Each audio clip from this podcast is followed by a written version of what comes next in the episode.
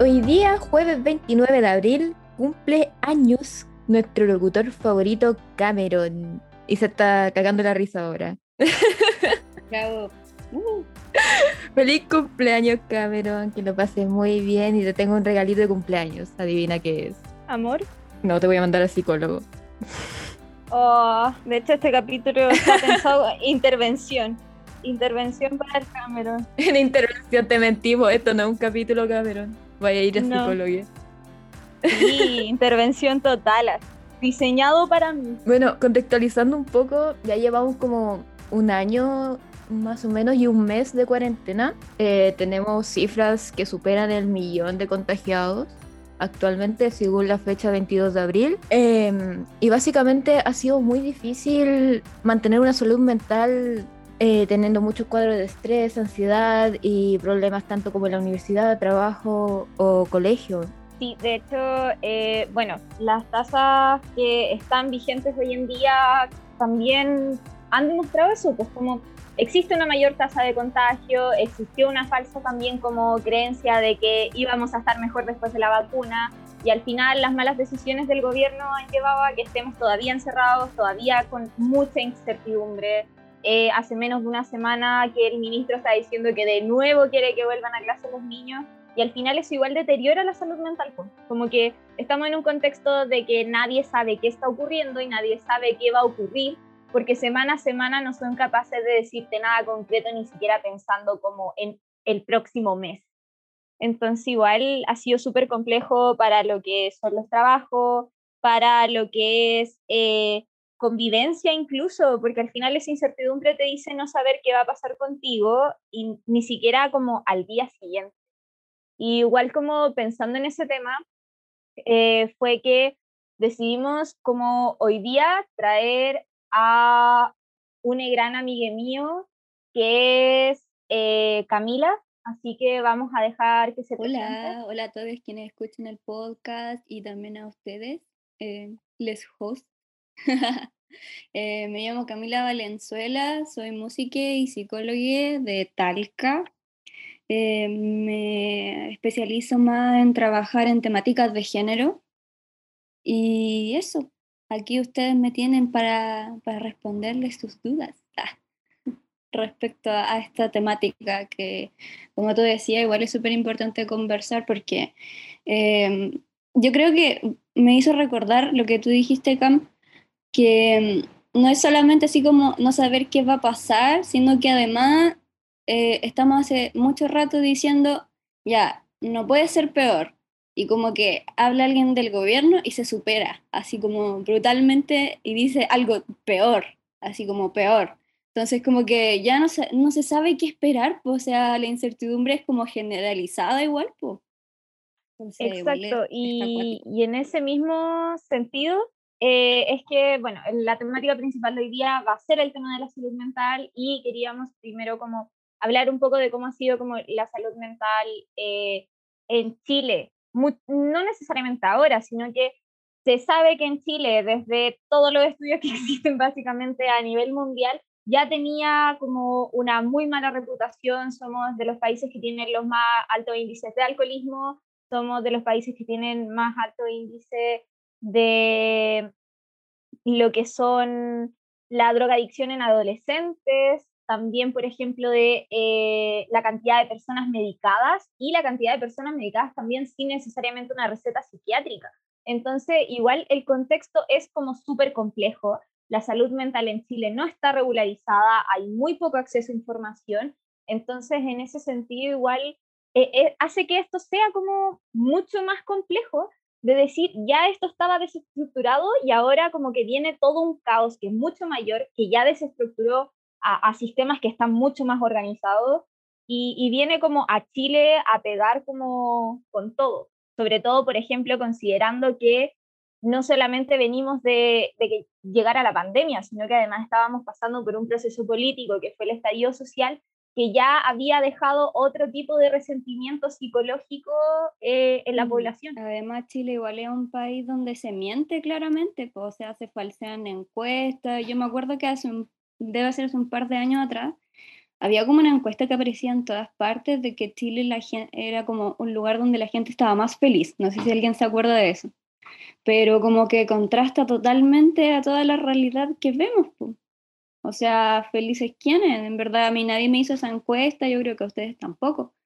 Entonces, igual hay mucha desinformación porque eh, el gobierno y la manera en la que Chile funciona, igual y sobre todo respecto a la salud mental, es como guardar la basura debajo de la alfombra, pues, ¿cachai? Las cosas que se hacen mal, como que se niegan hasta el final, estamos frente a un negacionismo enorme eh, de una, eh, y en todo ámbito, o sea, educación también, ¿cachai? O sea, yo encontraba como inconcebible que no existiera un programa como general que les pudiera ayudar a los profes al principio, cuando estaban, o sea, siento que era una de las primeras cosas que tenían que urgentemente trabajarse, no se hicieron, ¿cachai? Eh, no es común, por ejemplo, que en el área de la salud tampoco haya profesionales que traten a profesionales, que igual eso es súper necesario, ¿cachai?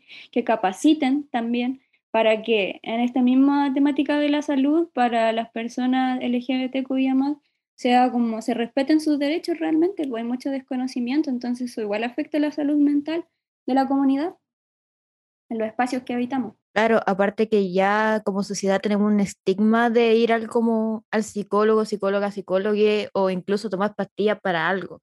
Entonces, como que la gente de por sí ya es reacia a esas situaciones y la comunidad LGBT históricamente ha tenido como malas experiencias con temas de la salud mental, ya que hemos sido patologizados, no, hemos, no han tratado de enfermo, incluso hubo un tiempo que fuimos como, eh, como la bacteria nacional, por así decirlo. Incluso en los libros de historia sale que nosotros fuimos como un virus en la década, como si no me acuerdo, como 60, 70 que el gobierno literal nos casaba porque estábamos enfermos. Mm, sí, sí, eso es verdad.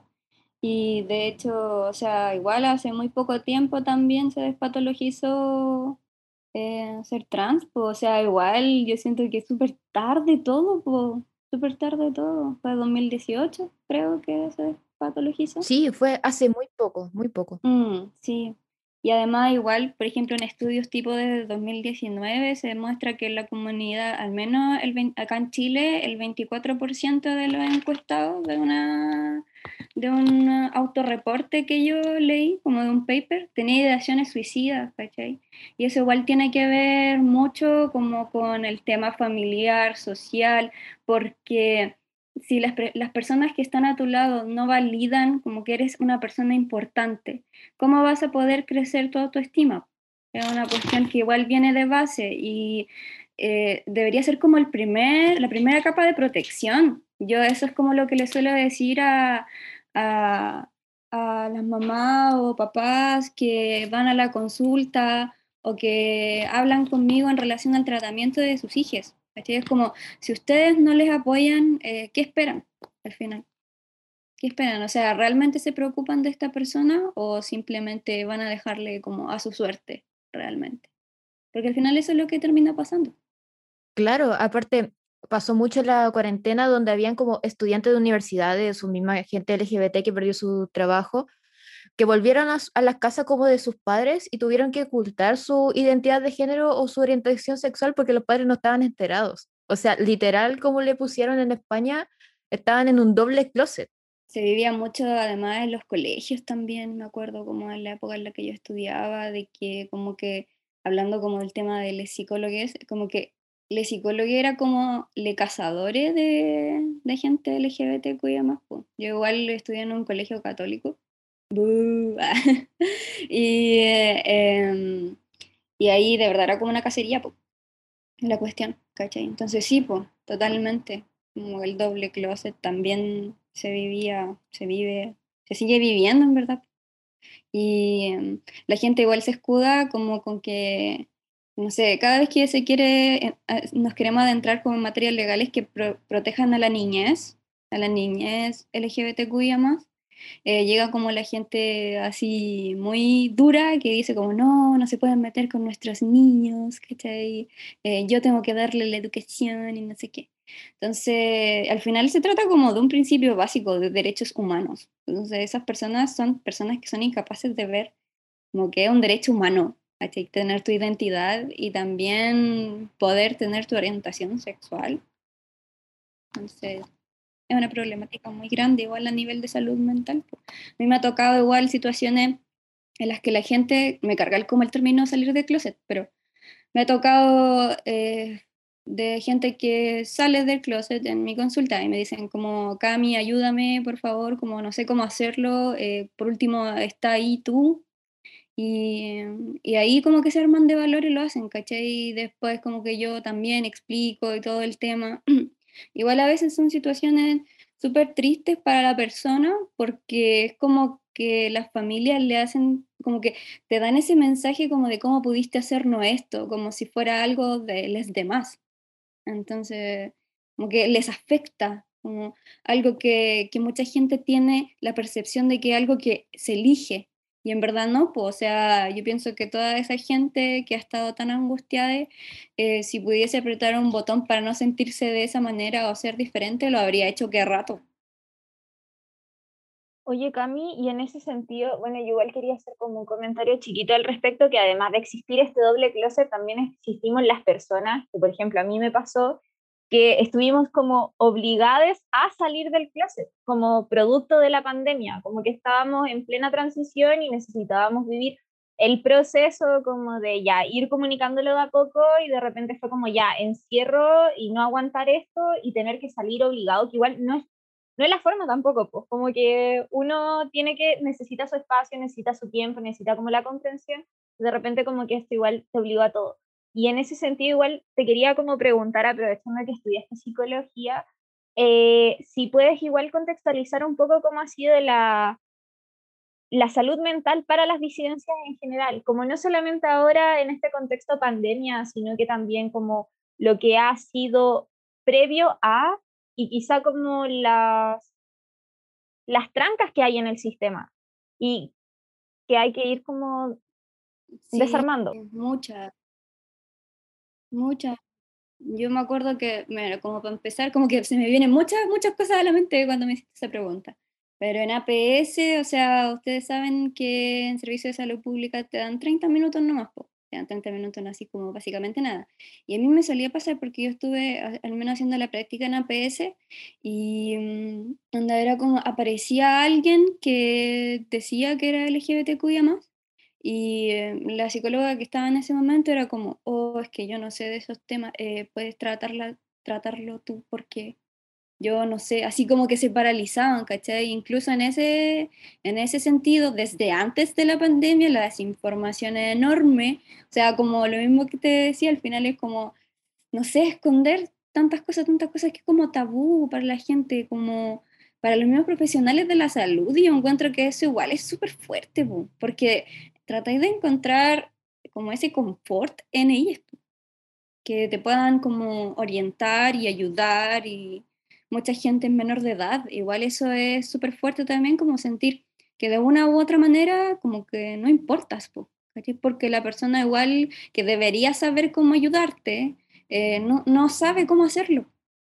¿Ya? Entonces yo siento que igual hay una deuda súper grande ahí. Lo otro es que, bueno, al menos igual los cambios generacionales han sido positivos, eso sí es cierto. Pero igual a mí me ha tocado saber de experiencias muy terribles. De, ustedes saben que cuando uno va a la psicología existe algo que se llama como el secreto profesional. ¿Cierto?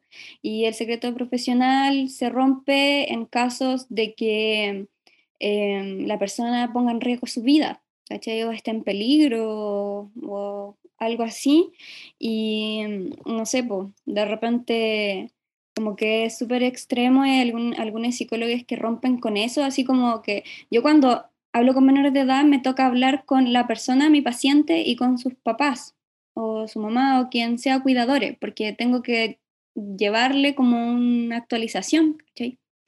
Y pasa mucho en que colegas de repente como que no tienen filtro, dicen absolutamente todo, como en plan, ya esta persona llega y como que yo lo acuso, ¿cachai? Me, me ha pasado muchas veces de pacientes que me llegan relatando eso, así como, no sé, la psicóloga anterior que tenía o el psicólogo anterior le contaba absolutamente todo a mi papá o a mi mamá y después era peor, ¿cachai? Entonces, sobre todo relacionado con la temática LGBTQIA más. Era como que al tiro era como un warning, así secreto profesional o algún proceso de por medio no importaba y solo se filtraban las cosas. Y lo mismo que te comentaba antes, como de esta cacería que existía como en los colegios por parte de los psicólogos em, de, o sea, educacionales, igual es fuerte eso. O sea, siento que hay poca preparación, en verdad, como que nuestro campo sí ha ido cambiando también con la gente más joven y todo, pero que le falta todavía mucho, demasiado, demasiado. Y en ese sentido estamos dejando a gente, por lo mismo hay estadísticas, un porcentaje tan alto de ideaciones suicidas y tantas otras cosas. De hecho, hace poco estaba hablando con alguien y, y hay de repente cosas que son como súper chiquititas, pero en realidad tienen un impacto súper fuerte. Y es que, bueno, yo en general me relaciono con gente muy neurodivergente. Y es como una cosa cuando uno es neurodivergente, en realidad a mí no me importa mucho decirlo, se supone que tengo el diagnóstico de trastorno de personalidad limítrofe y lo trabajo desde alrededor de los 14 años. La cosa es que me junto mucho con gente y hablamos como de temas como es vivir con esto, eh, los estigmas que aparecen, también de repente decirle a la gente que de repente algo que uno sabe conscientemente que va a llevar toda la vida y que la gente está esperando que se te cure mágicamente. Y no es que uno lo cure, sino que uno mantiene como al margen los síntomas. Corta, es como, yo me trato, no significa que lo deje de tener, pero está ahí. Y hace poco hablaba con, con un amigo y de hecho también con, con una amiga que tenemos en común con Cami, estaban investigando sobre el autismo. Y el problema es que todos los trabajos de autismo están sesgados por género. El autismo tiene todo un estigma de que todas las investigaciones son en hombres cis y todos los papers que existen sobre mujeres dice explícito mujeres. En ningún momento se habla de las personas trans. Entonces, hay muchas personas trans y que de hecho la tasa de autismo en las personas trans es súper alta. De hecho, creo que es sobre el 30%, así cagado de la risa y no les diagnostican a tiempo porque eh, igual hay un factor, entre comillas, como biológico, que les dice así como no presentan las características del género con el que se identifican, sino que de lo que fue asignado al nacer. Entonces dicen así como, tengo que investigarlo, tengo que investigarlo por cuenta propia, eh, los psicólogos no hacen el ejercicio en general y los psiquiatras menos porque los ven menos, de investigar esto y cuando lo estoy investigando no hay ningún punto de vista de perspectiva de género y todo el rato me siento que me estuvieran misgendereando, como una y otra y otra vez. Entonces igual son esas como pequeñas cosas de que no nos toman en cuenta tampoco en los estudios. Entonces cuando uno llega, igual está como el choque de, ¿y qué pasa conmigo? Porque además están todo el rato cuestionándote y diciéndote que prácticamente tu identidad es producto también de tu diagnóstico. Como que, por ejemplo, yo llego y digo soy trans y no me ven solamente como trans, sino que lo primero que pueden pensar, o lo que yo siento personalmente, cuando te hacen las preguntas todo el rato de ¿y por qué? ¿Por qué? ¿Por qué? Es que estuvieran diciendo como mm, probablemente por el trastorno de personalidad limítrofe debe estar teniendo un problema con su identidad y lo está reflejando en su identidad de género. Y es horrible sentir eso porque te genera como un desligue inmediato. Entonces, si pudierais desarrollar eso, igual sería bacán porque yo siento que es un tema muy desconocido y que es muy importante. Ya, mira, primero que todo, yo siento que es súper bacán y, y muy relevante que te visibilices con el trastorno que tú tienes, ¿ya? Porque eh, yo siempre he sido de la idea, soy una convencida de que la mayor parte de la gente tiene algo, es solo que no lo sabe, ¿cachai? Em, ya sea algo transitorio o sea algo en relación a la personalidad. Y respecto a lo último que dijiste, ah, ¿qué fue lo último que dijiste? Dijiste algo como en relación a... Eh, al tema de los estudios y al tema de que de repente asocian nuestras identidades o lo mismo de ser parte de la LGBTQ a como... Eso, eso es real, me ha pasado con pacientes, así como en plan, converso con, con los papás o con las mamás o cuidadores y me dicen así como, pero ¿no será posible que porque mi hija tiene esto, eh, crea que su identidad es así, así, como que, como que tratarán con, no con personas, así como realmente se despersonaliza mucho. Ah, yo creo que esa cuestión, o sea, siento que es muy real en realidad. De hecho, me, me debe haber pasado, su, sí, cuatro veces por lo, por lo mínimo. Así, de que siempre se trata de buscar como, como esta justificación, ¿cachai? Como de fondo. Y respecto a lo que hablaste del autismo, esto pasa también con muchos otros trastornos, que al final, por ejemplo, yo soy no binaria, también, o sea, como, ¿dónde quedo? ¿Cachai? Dentro de todo. Yo también soy neurodivergente, eso, esto igual algo importante que quiero decir. Yo en este momento estoy diagnosticada con déficit atencional, eh, pero igual tengo otros trastornos y eso no me impide hacer mi trabajo. O sea, lo que significa vivir con un trastorno es que hay algún aspecto de tu vida que te va a costar de una manera, o, no, no costar, quizás lo vas a vivir eh, o experimentar de manera distinta a otras personas, pero no significa que no vas a ser capaz. Entonces, eh, por ejemplo, no porque yo tenga trastorno, mi trastorno, yo no voy a poder ejercer mi profesión o yo no me voy a poder visibilizar. Y yo creo que eso es algo que ya se tiene que empezar a como quebrar, porque la salud mental, o sea, como tú dices, al final todo queda como, queda ese, esa, como ese prejuicio en relación a que si ya tienes el trastorno prácticamente no te tratan como una persona, ¿cachai? Sobre todo si eres menor de edad. Esa cuestión me molesta mucho. Y hay que entender también que en relación como a ese sesgo de género, porque en el autismo eh, se habla de que es mucho más común de que a las mujeres cis autistas se les diagnostique tardíamente porque aprendieron con todos sus recursos a llevarse bien como con el sistema, hasta que llega un punto en el que igual colapsan, o sea, llegan como a, a, la consulta y se les diagnostica ansiedad, depresión, déficit atencional, como en mi caso. De hecho, yo también estoy diagnosticada con ansiedad generalizada y con depresión. Pero tampoco hay mucho conocimiento respecto al autismo acá. De hecho, muchas personas piensan que el Asperger como que todavía es como, no, tiene Asperger. Y en verdad, hace un tiempo que el espectro autista se empezó a entender como un espectro, porque hay tantas maneras diversas de vivirlo que ya no servía como decir, ya, Asperger es como leve, pero en verdad dentro de lo que, o sea, se le llamaba como leve, la persona podía estar sufriendo y se le dice leve porque como que pasa piola, es como eso, ¿cachai? Como eso que, que pasa. Y en verdad es súper terrible, pues no tenemos información de, respecto a la comunidad LGBTQIA más, y hay que entender que como los trastornos son multifactoriales, obviamente hay un componente biológico, pero también hay un componente social y cultural. Los trastornos o el DSM no se hizo a partir como de que ya yo voy a sacar una regla porque no podemos hacer eso y medirte trastornos. Eh, son ciencias, la psicología y la psiquiatría igual son ciencias que tienen que utilizar otro tipo de mecanismos para poder definir lo que es un trastorno realmente. Por ejemplo, muchos años atrás, no sé, tipo cuando no existían a lo mejor los psiquiatras formales, si había gente que le gustaba matarnos, le decían X, como no le catalogaban como X. O, por ejemplo, ahora está, se está hablando mucho más del de los trastornos relacionados a los videojuegos, cosa que antes cuando la gente no tenía mucho acceso a videojuegos no existía. Entonces, igual no hay que olvidar que todo esto también es social. ¿A qué voy con esto? Entonces, las diferencias como que se suelen atribuir al tiro, así como no, definitivamente hombre cis es distinto a mujer cis. Y en verdad no, es la socialización también, que de chiquitite a ti, si, si, te identifican como mujer, te dicen, eh, no, es que tú tenés que ser de esta manera y de esta otra manera y de esta otra manera. Entonces, al final es eso. Eso también impacta, incluso a nivel estructural, porque me refiero como a nivel de cómo está el, cómo se desarrolla tu cerebro. A nivel estructural realmente eso tiene un impacto, igual que la violencia, por ejemplo.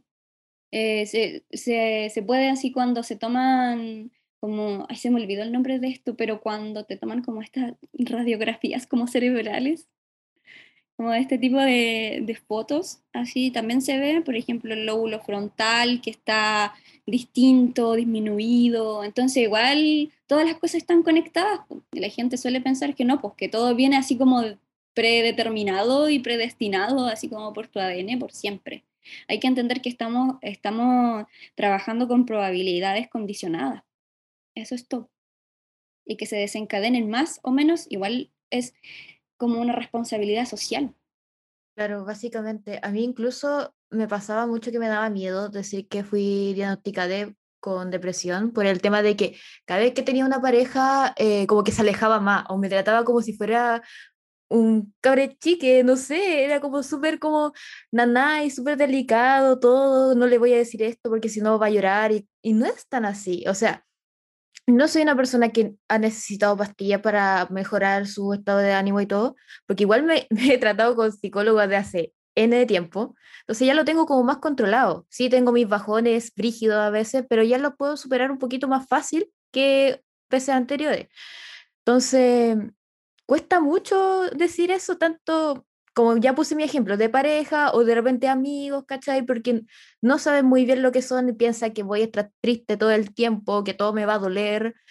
Y mm, da lata que yo tenga igual que ser siempre la persona que tenga que decir, no, ¿sabéis qué? Yo soy así, aquí y allá. No me, da, no me duele esto, no me pongo a llorar por esto, tengo más controlado esto, porque igual siento que ya decir que tengo una depresión eh, es como una etapa para mí como que ya pasé algo y como que me sigan preguntando y como no quiero, ¿cómo te explico que no quiero responder tanto? Solamente era para especificarte por qué me siento así de repente y por qué no, básicamente. Entonces, también hubo un tiempo que mi padre, eh, cuando le dije que me identificaba como una persona no binaria, eh, pensó que era porque estaba en modo depresión. Y eso fue en cuarentena. Entonces, fue como muy, por, e, primero por encima de la cuarentena, que yo me sentía mal porque yo no era una persona que estaba siempre dentro de la casa. Incluso ahora como que me están volviendo esas cosas, pero estoy sobrellevando un poco mejor. Y aparte que salí del closet, por así decirlo, como no binaria. Entonces, mi papá le costó como su mes, dos meses, como ya entender que no era por la depresión, porque igual tuvimos nuestras peleas y todo en ese momento, sino porque, pucha, le tuve que hacer como literal una línea de tiempo de cómo yo descubrí que tenía esta identidad de género. ¿Cachai? Y cómo la cuarentena, en mi caso, me ayudó bastante para poder identificarme como soy. Mm. Igual da como la sensación de que uno se tiene como que justificar y si no te justifica, y como que de alguna manera te justifican. Esa cuestión igual me da mucha rabia. Em, lamento tanto que tengamos que pasar por estas situaciones. Eh, yo tampoco me voy a detener mucho como en mi pasado, pero les puedo spoilear que fue horrible. Eh, mi, mi, salida, en verdad fue como una sacada de patadas del closet, porque eso fue básicamente lo que mi familia hizo, en mi caso. Pero también volviendo como al tema de, de la cuarentena y de la gente que tiene que estar encerrada, eh, hay mums el, como junio, en julio aproximadamente, lanzó como una serie de datos en su página web, también en donde eh, recopilaban información de estudios o, o de, encuestas donde se les preguntaba a la gente LGBT cuya más sobre situaciones como están sobreviviendo como el tema del, del, encierro.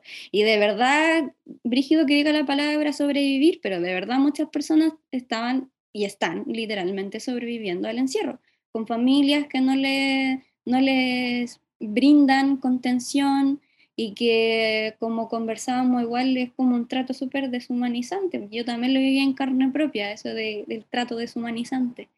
Por ejemplo, acá dice que cuatro, de cinco personas se sienten bastante o demasiado alejadas de sus amigas LGBTQIA+, y asimismo el 51% se siente demasiado incómodo con sus familias por no poder expresar su identidad de género o orientación sexual diversa.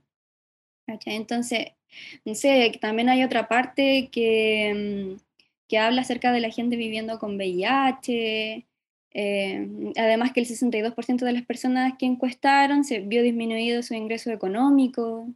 Eh, y, sobre, y eso también es súper importante que como comunidad LGBTQIA, dependiendo del nivel de visibilidad que tengas, se te hace muy difícil encontrar pega, muy difícil encontrar pega. Y esa cuestión igual es súper terrible y, e impacta directamente en la salud mental también. De hecho, el año pasado yo estuve en una clase, no recuerdo si esto lo había comentado en un capítulo anterior o no, pero en la clase recuerdo que una compañera, eh, yo sé que lo hizo con la mejor de las intenciones, pero no fue la forma, y yo me enojé bastante, dijo como, ¿qué va a pasar el día de mañana cuando tenga que contener a un alumno LGBTQ+. Y yo como que le dije así como, a ver, primero, si tenía un alumno que está mal, no va a estar mal por ser LGBTQ+. Y si está mal por ser LGBTQ+, no es que lo tenga que contener, es que vaya a tener que trabajar con el entorno que le está haciendo daño por ser él. Entonces, es como que existe esta concepción, que es lo que igual te decía un poco de antes, de que como que todos los que estuviéramos en la comunidad tuviéramos un trastorno, estuviéramos como mal psicológicamente y que somos las víctimas y esta cosa que igual comentamos un poco antes de la cosa del relato único, pues si al final lo único que muestran en los medios para la gente que es cis hetero es efectivamente que nosotros somos las historias trágicas. Las historias trágicas, la gente que se quiere matar, la gente que se quiere hacer daño y existe un gran porcentaje, y yo creo que gran parte lo hemos vivido, de que sí, pero no es porque somos así, no es que venga como inserto en nosotros, es que el sistema está todo el rato presionando, ¿no? Y estamos recibiendo tasas de violencia. Y el problema no está en que nosotros tengamos como que sentirnos mejor, sino que la sociedad necesita aprender a cambiar para aceptarnos y no estar recibiendo esa violencia. Y automáticamente, si no recibimos esa violencia, vamos a estar mejor. O sea, lo mismo que tú comentaste, si hablando, por ejemplo, del sistema de salud mental, es un privilegio en Chile acceder a la salud mental y acceder a una buena salud mental. Y en este sentido, si no tenemos trabajo y si no nos contratan, vamos a estar peor porque no tenemos trabajo, pero tampoco vamos a poder mejorar porque no tenemos acceso a la salud mental. Y el sistema público, lamentablemente, es súper pobre y la mayoría de la gente no sabe, entre comillas, cómo funciona bien el tema de la consulta, de que, por ejemplo, la consulta tiene que desarrollarse de cierta forma, de que el psicólogo tiene que tener ciertas precauciones, lo mismo que tú decías antes, la confidencialidad, el no cuestionamiento, el no, por ejemplo, llegar, entre comillas, y retartos, hacerte sentir juzgado si tú le estás contando las cosas. Porque eso también pasa. Yo lo viví, de hecho, caleta de que de repente te dicen como, no sé, a mí me pasó teniendo como 16 años y diciéndome como, tú estás haciendo sufrir a tus padres con tu comportamiento. Y es como, ¿y mi comportamiento de dónde viene? ¿A quién le estoy copiando eso? Entonces, como, no es culpa a mis padres, pero es como hay un porqué y tenemos que solucionar el porqué. No podéis llegar y decirme que yo lo estoy haciendo como el hoyo porque sí, porque de dónde vengo, ¿cachai? Como que hay una raíz. Entonces, siento que al final existe súper poca información de cómo funciona el buen sistema y el acceso es todavía peor. Y sobre todo para las disidencias, si no las contratan y si están siendo ignoradas y si están siendo juzgadas, como que al final hacen que queden al margen, no logren acceder y lamentablemente sí tenemos altos porcentajes de tener trastornos y cosas porque estamos recibiendo violencia constante y al final todo se vuelve como peor y en pandemia esto se desató, o sea, estamos teniendo crímenes de odio semana a semana y graves y visibles, o sea, al nivel de que hay casos de que han salido incluso en la televisión que antes no se daba necesariamente. Y ahora estamos teniendo como dos casos por semana y casos de gente que casi se murió a golpes. Entonces, mm, igual es fuerte, también mentalmente estar encerrada y saber eso. Eh, a mí igual me ha tocado como de manera directa con un familiar mío tengo un primo que es gay y tiene su relación y todo, ¿cachai? Y no sé, eh, me ha contado varias veces que eh, eh, a resultado de las noticias de los crímenes de odio le ha sido súper difícil como andar en la calle, solo existir en la calle y realmente como andar de la mano con su pareja. Y es como una cuestión muy real como de que se siente perseguido siempre, ¿cachai? Entonces, igual es súper fuerte y además eh, hablando como un poco de lo que dijiste en relación como a la salud mental y, de lo precario que es, si ya el sistema de salud está colapsadísimo en otras áreas, nos imaginaremos que en salud mental está colapsadísimo también. O sea, la persona que va a buscar contención en APS te pueden dar ay, muy difícilmente hora para todas las semanas al principio. No en todos los lugares pasa. Y además, eso, ah, bueno, me acuerdo de cuando trabajé en Pelarco en APS, pero trabajar en el sentido de la práctica, en verdad, pero igual es como un trabajo. Em, la psicóloga de ella me decía que esto, el sentido de esto no era hacer una psicoterapia. Yo quedé así como, ¿qué? Y era como, y, y, tenía mucho sentido porque en verdad no te da, o sea, cuando tú eres psicólogo, preparas cosas, eh, tienes como un calendario, sabes que después tienes que tratar este tema, este otro tema, y, si la conversación se desvía hacia otro lugar, ya listo, tú la sigues y contienes eso, pero sabes que tienes objetivos a trabajar. Y en el caso de APS, algo que no se puede hacer porque si tenéis 15 pacientes al día, ¿cómo te va a dar como la cabeza como profesional también con ese colapso de solamente 30 minutos? Poder ayudar realmente a la persona que llega. Y también quería moverme hacia otra arista súper importante en relación a la comunidad trans y la salud mental, porque también em, es sabido que em, aun cuando se despatologizó ser trans, de una u otra manera el sistema te pedía como una justificación a través de un certificado psicológico, ¿cierto? Eh, y varias personas lo entendían como de que básicamente tenías que justificar que la persona tenía disforia de género, ¿cachai? Y había muchos em, informes hechos de esa manera, lo cual encuentro que igual es súper terrible porque por una parte ya está despatologizado, pero igual eh, tiene que venir un profesional como a aseverar que esta persona eh, tiene esta identidad. Y eso igual era súper fuerte.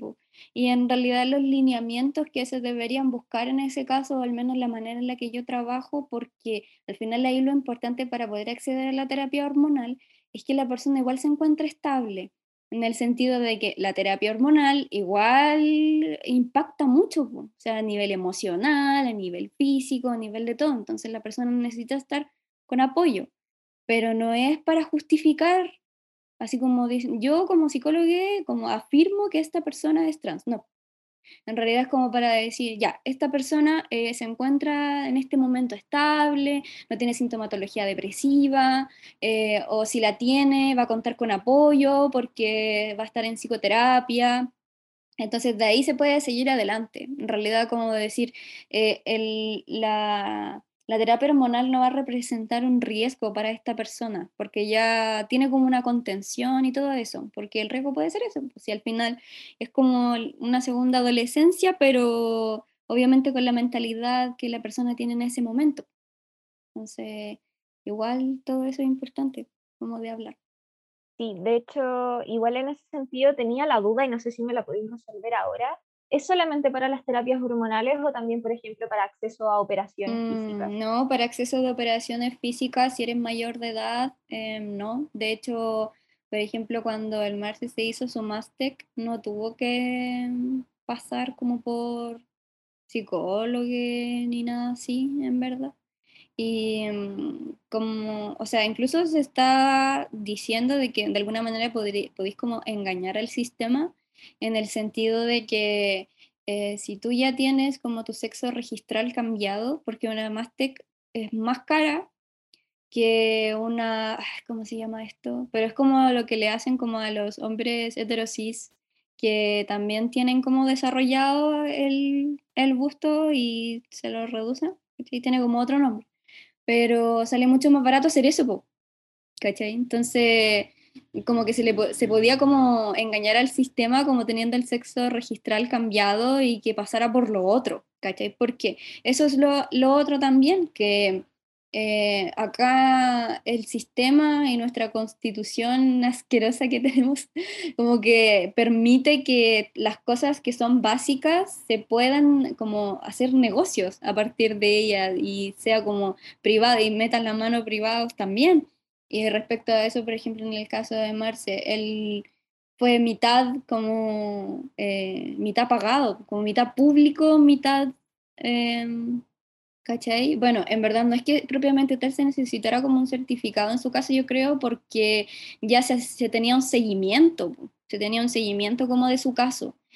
Ahora, si llega una persona así como X a querer operarse, em, ahí igual desconozco un poco más, pero de lo que sí he sabido, porque igual tengo un paciente de 16 que quería como acceder a, la operación de la Mastec, por lo que le dijo el doctor es como que su papá o su mamá o sus cuidadores tenía que estar de acuerdo y firmar como el consentimiento y hacerse responsable en caso de cualquier cosa. Y sería. Eso, si es que si, si tenéis plata básicamente, igual podía hacerlo, como todas las cosas que en Chile. Ah. Claro, como todo. Igual siento que, no sé, como que cada vez que me dicen como cosas así y yo donde quedo con mi género no binario. Como que, ya, ok, me sale más barato si tengo como em, el sexo, porque el carnet lamentablemente te pone el sexo ahí, em, cambiado en el registro civil.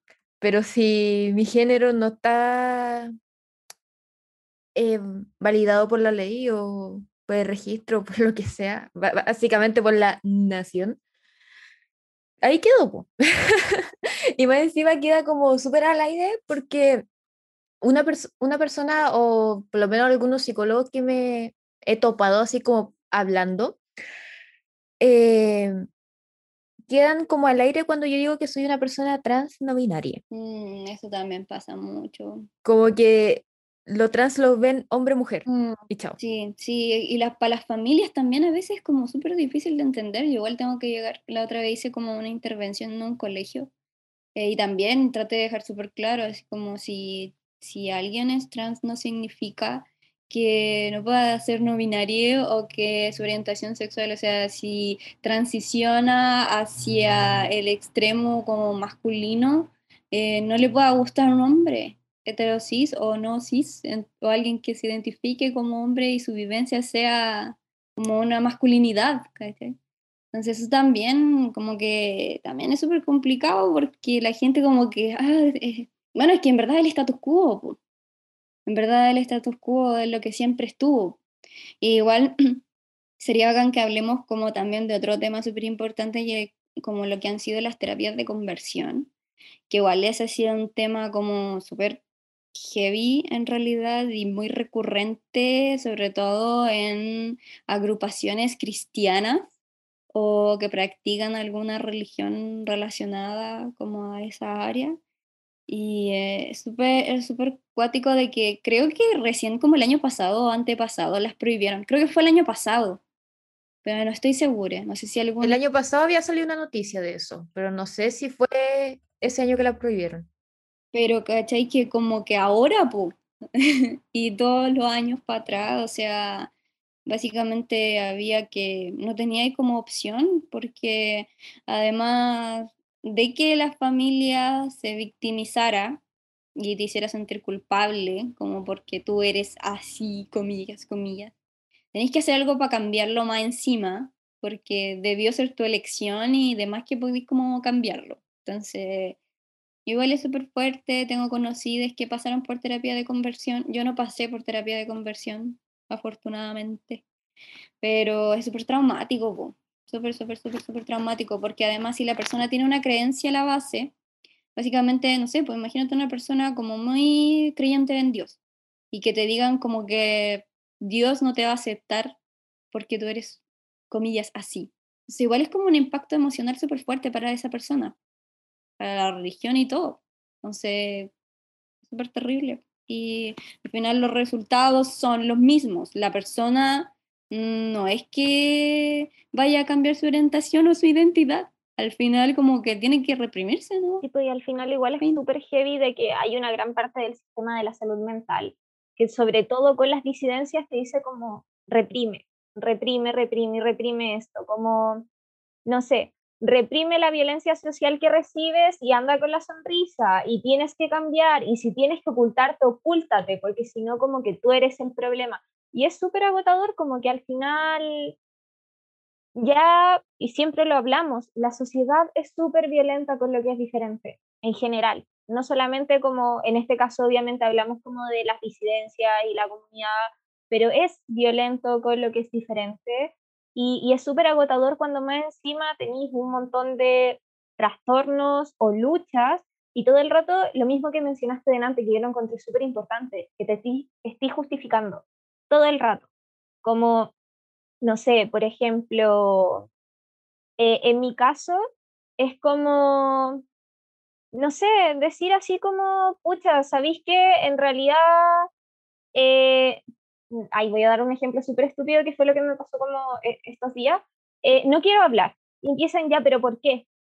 Y es como, no necesito darte una justificación. Y lo mismo pasa con las orientaciones o pasa con la, con la identidad, como que uno tiene que estar todo el rato justificándose constantemente y es agotador. Uno no tendría por qué estar haciéndolo todo el rato y tampoco debería estar como demostrándolo. Yo recuerdo que igual para mi familia, así como un dato muy sutil quizá, eh, bueno, parte del trastorno de personalidad limítrofe es que tengo los episodios de manía y los episodios depresivos, básicamente. Fluctúo mucho como en los dos periodos. Y he tenido que aprender a mecanizar estar en el espectro del medio, porque es algo que no se me da naturalmente, sino que tengo que mecanizarlo.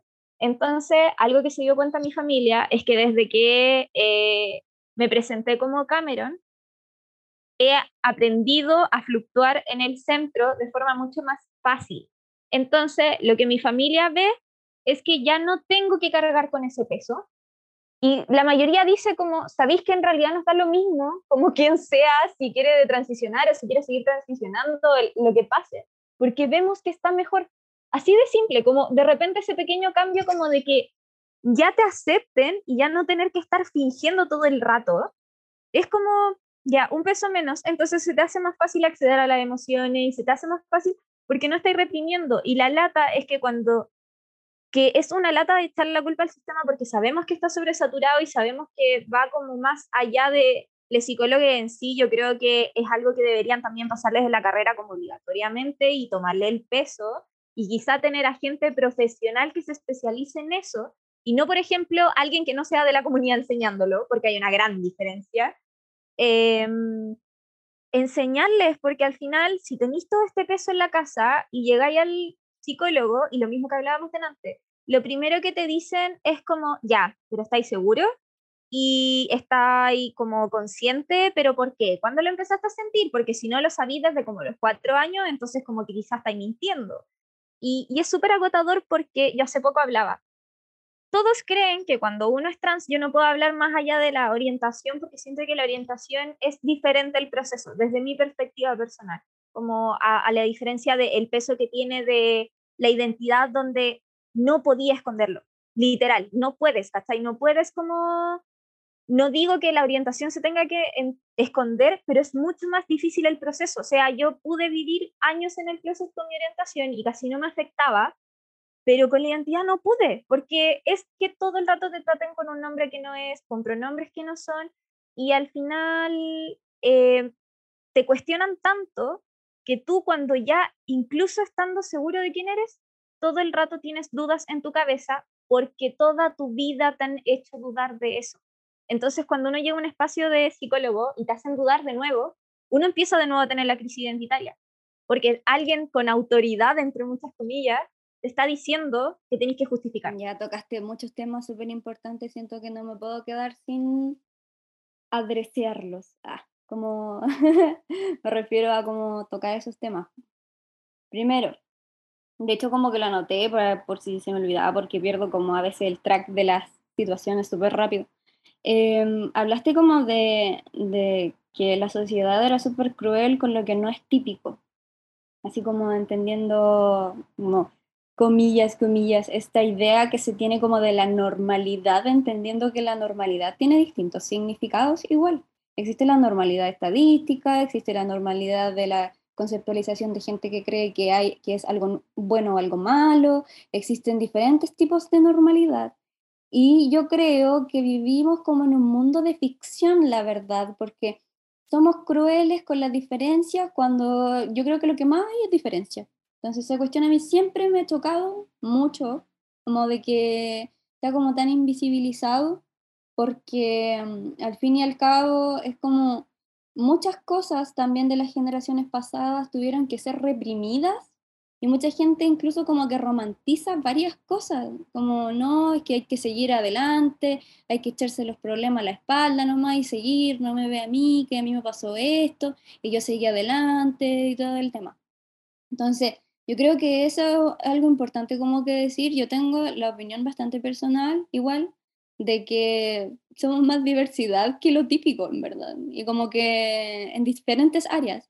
Y al final termina, lo que termina pasando es que todo es para unos pocos nomás. O bien te tenéis que esforzar el doble, el triple o mil veces en un aspecto para poder calzar con esa, comillas, comillas, normalidad del, del sistema, por así decirlo.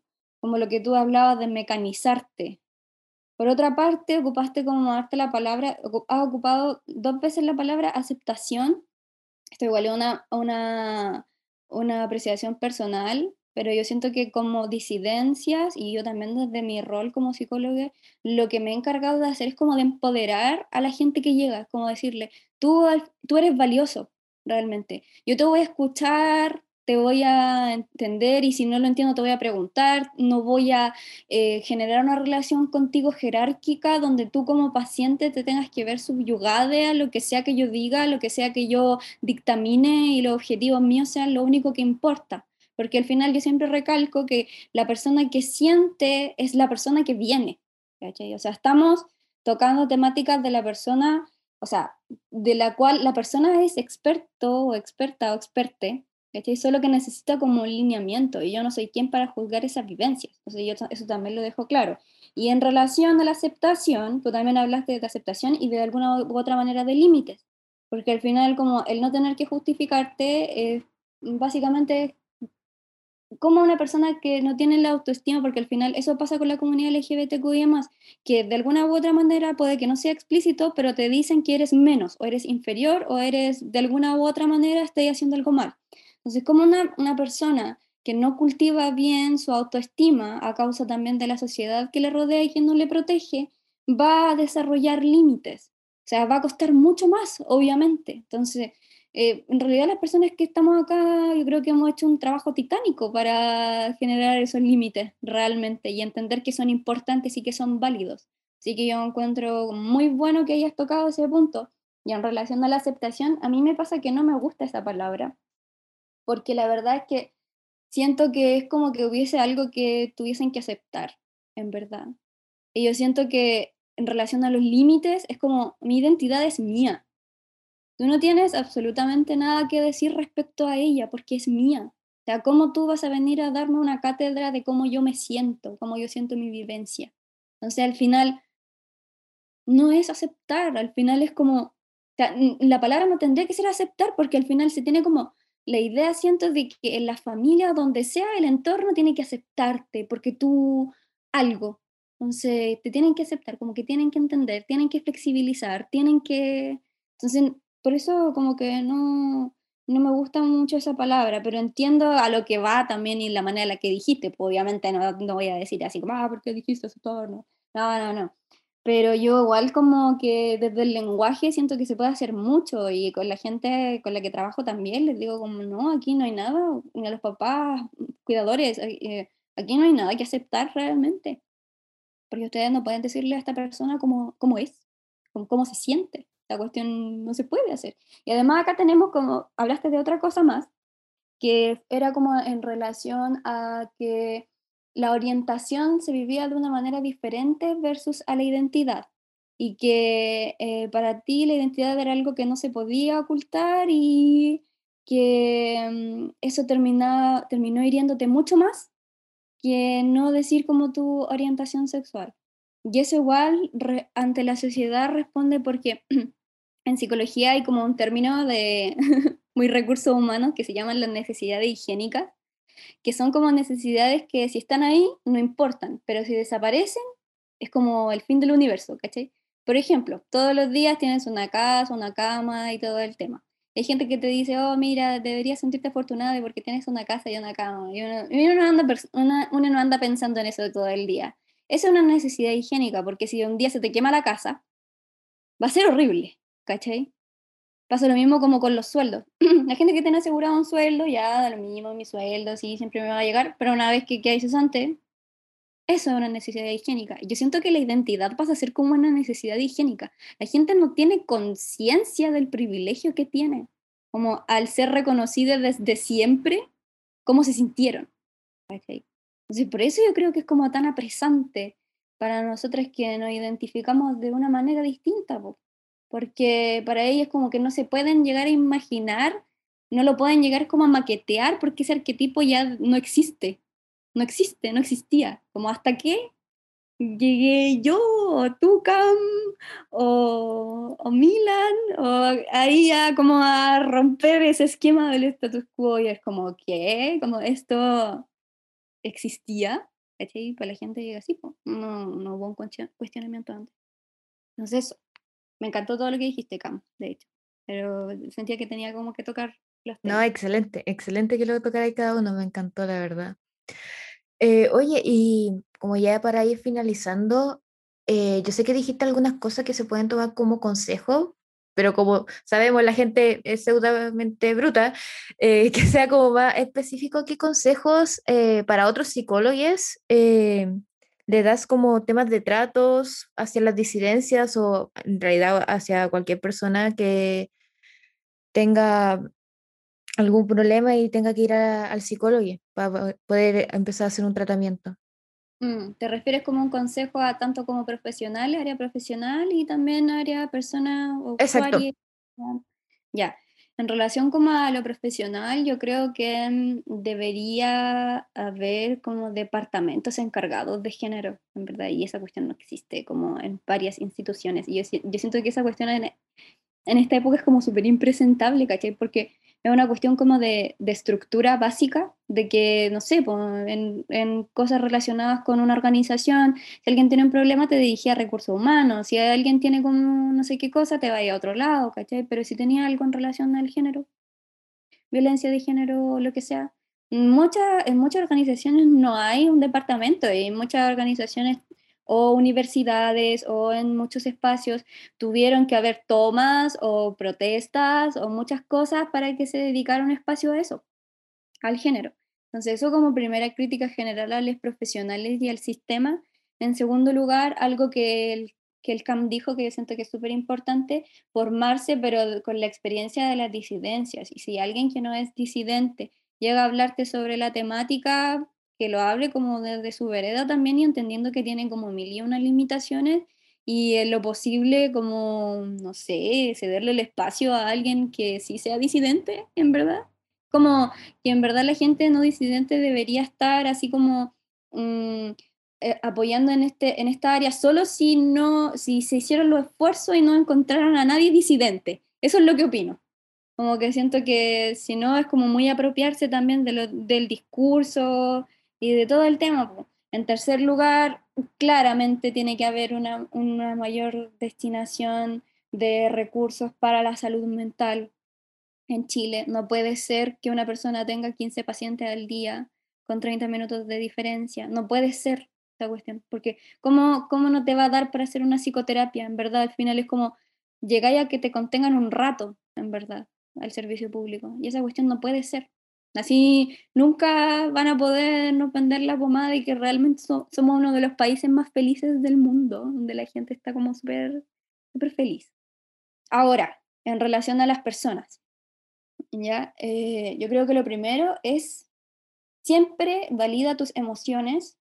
Si llegas a toparte con un profesional que no las valide, bueno, muchas personas a veces no lo logran identificar, pero voy a dar como cierto ejemplo. Si no respeta tus pronombres a pesar de que los dijiste, eh, si em, de alguna manera trata de guiar algo que no entiende, si te sientes incómodo con la manera en la que se dirige a ti o las ciertas instrucciones que te da, cámbiate de profesional, eh, dilo si es que tienes la oportunidad, porque igual eso es lo otro del servicio público, que como que no puedes, porque es como la persona designada para tu sector muchas veces, aunque igual pasa de que a veces sí dejan cambiar, pero eso tampoco quita como que, no sé, la otra persona también vaya a saber, conocer y respetar. Entonces, yo creo que el mensaje también para todas las personas que vayan a buscar eh, terapia es que estén bien conscientes de que esa persona que les va a terapiar eh, no es experta en lo que les pasa, o sea, es, experta en los mecanismos y a lo mejor en las maneras de afrontarlo y en lo teórico y en lo que funciona y en lo que se podría hacer y en el pensamiento divergente en relación a la, problemática que está viviendo, pero no puede llegar a apropiarse de tu emoción. No puede. Entonces, eso igual es un filtro súper importante. No se queden con profesionales que no les respetan. No se queden con profesionales que no les empoderen porque al final eso no es mentira, no, un, una no empodera de mentira, una empodera con la realidad. y la realidad es que toda persona que va a la consulta es importante y que tiene su batalla interna. Entonces yo creo que eso también es súper relevante. Lo otro, traten como de asesorarse a lo mejor con organizaciones, ya sea como la OTV o distintas fundaciones, tratar de comunicarse para ver si tienen algún listado de profesionales que trabajen con disidencias. Entonces así se aseguran desde antes. Tratar de buscar recomendaciones. No sé, creo que eso, eso es lo que se me ocurre por ahora. Igual es bastante llamativo que actualmente siguen como muchas páginas de psicólogos, psicólogas o psicólogues que ya te especifican que, se, que son parte de la diversidad y que más encima tratan a la gente de la diversidad. Y lo encuentro como tan bonito que empieza a salir a su Instagram, de repente te llegan como recomendado, ¿cachai? Porque yo igual me traté con un psicólogo que era, entre comillas, gratis, porque era de la U. Más allá de que él se, se paleteó caleta conmigo y, que, y otras cosas, yo no hubiese tenido esa, esa oportunidad de la U, incluso, claro, eran 30 minutos, normalmente eran 30 minutos por alumno, ¿cachai? Entonces, es complicado. o sea, tenemos un país que supuestamente es el más feliz del mundo, aunque igual creo que salió una noticia hace poco que... Desmentía totalmente. Sí, exactamente. Desmentía La noticia del país, como dentro de lo, de lo... Fue como cuando, antes de como del estallido, así como cuando a Chile decían como el jaguar de Latinoamérica y toda esa bola. Sí, sí. ¿Se acuerdan de eso? No, el terrible fue, Fue horrible. No, si tenemos la peor salud mental no sé cómo compararlo, pero sí tenemos una pésima salud mental, la verdad. Incluso al punto de que te despiden por llevar un certificado con depresión. O sea, eso ya es otro nivel. Prefieren elegir a un hombre cis sobre una mujer cis o alguien con útero porque puede quedar embarazada. También. Eso lo decimos todo, además. También, también. Entonces, eso, gente de verdad, comuníquese, eh, vea recomendaciones, hay muchos psicólogos en Instagram, tenemos aquí también a, a Cami, que se puede ofrecer sus servicios sin ningún problema. Se pueden encontrar en psicóloga Camila gmail.com. Es como largo, pero igual fácil. No, igual está, fácil, está fácil. Yo que tengo una memoria súper de pollito, lo puedo recordar. Sí, para finalizar también, eh, agradecerle a Cami por el tiempo, eh, por venir, enseñarnos, ocupaste unos términos yo no tenía idea, así que de verdad gracias. Y también por favor decirle a quienes nos escuchan, pongan límites, está bien poner límites, comuniquen lo que sienten. Y a pesar de que no es lo mejor el autodiagnóstico, de repente buscar información en internet puede servir. No como diagnóstico, sino que para buscar herramientas. Busquen herramientas, practíquenlas, vean cómo se sienten cómodos pero háganlo porque ayuda mucho y no dejen que los pasen a llevar. Pongan los límites, yo creo que es una de las cosas más importantes y aprendan a que está bien como son. Pueden mejorar, siempre se va a poder mejorar, es importante que lo hagan, pero si no aprenden a lidiar con sus cosas malas no van a poder mejorarlas. Así que háganlo. Eso principalmente. Eh, gracias a todos por escucharnos y nos vemos el próximo jueves. Muchas gracias por el espacio, chiques, también. Yo siento que faltan más espacios para poder hablar sobre esto. Y desde mi vereda, bueno, será lo que se pueda. También yo sé que desde la vereda de CAM, la educación, también yo sé que él va a hacer lo que pueda y así. Estamos haciendo lo que podamos para que la gente no tenga que pasar por las cosas que pasamos nosotros. Algún día, espero. Así que eso, muchas gracias. Tomen agüita y cuídense mucho, que estén muy bien.